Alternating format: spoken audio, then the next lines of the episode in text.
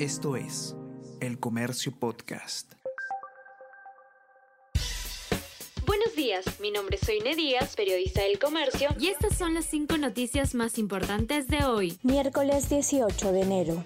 Bloqueos ya generan falta de combustibles y alimentos en regiones. En Puno escasean productos como frutas y pollo y el precio del balón de gas casi se ha duplicado. En Cusco se forman colas para conseguir GLP. En Madre de Dios no hay suficiente sulfato de aluminio que sirve para potabilizar el agua. En Chiclayo dejó de ingresar fruta desde San Martín.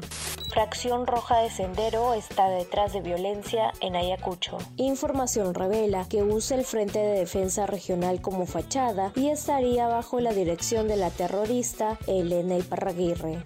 60% de reservas de tren a Machu Picchu han sido canceladas. Viajeros han dejado sin efecto hasta marzo sus reservaciones, mientras el flujo de pasajeros ha caído en 66%. La compañía dejó de operar 13 días en el último mes.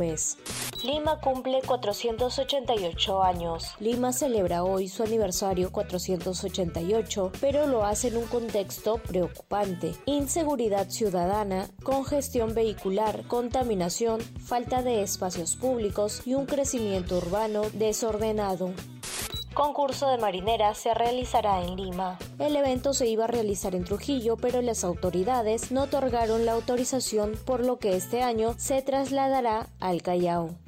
Esto es El Comercio Podcast.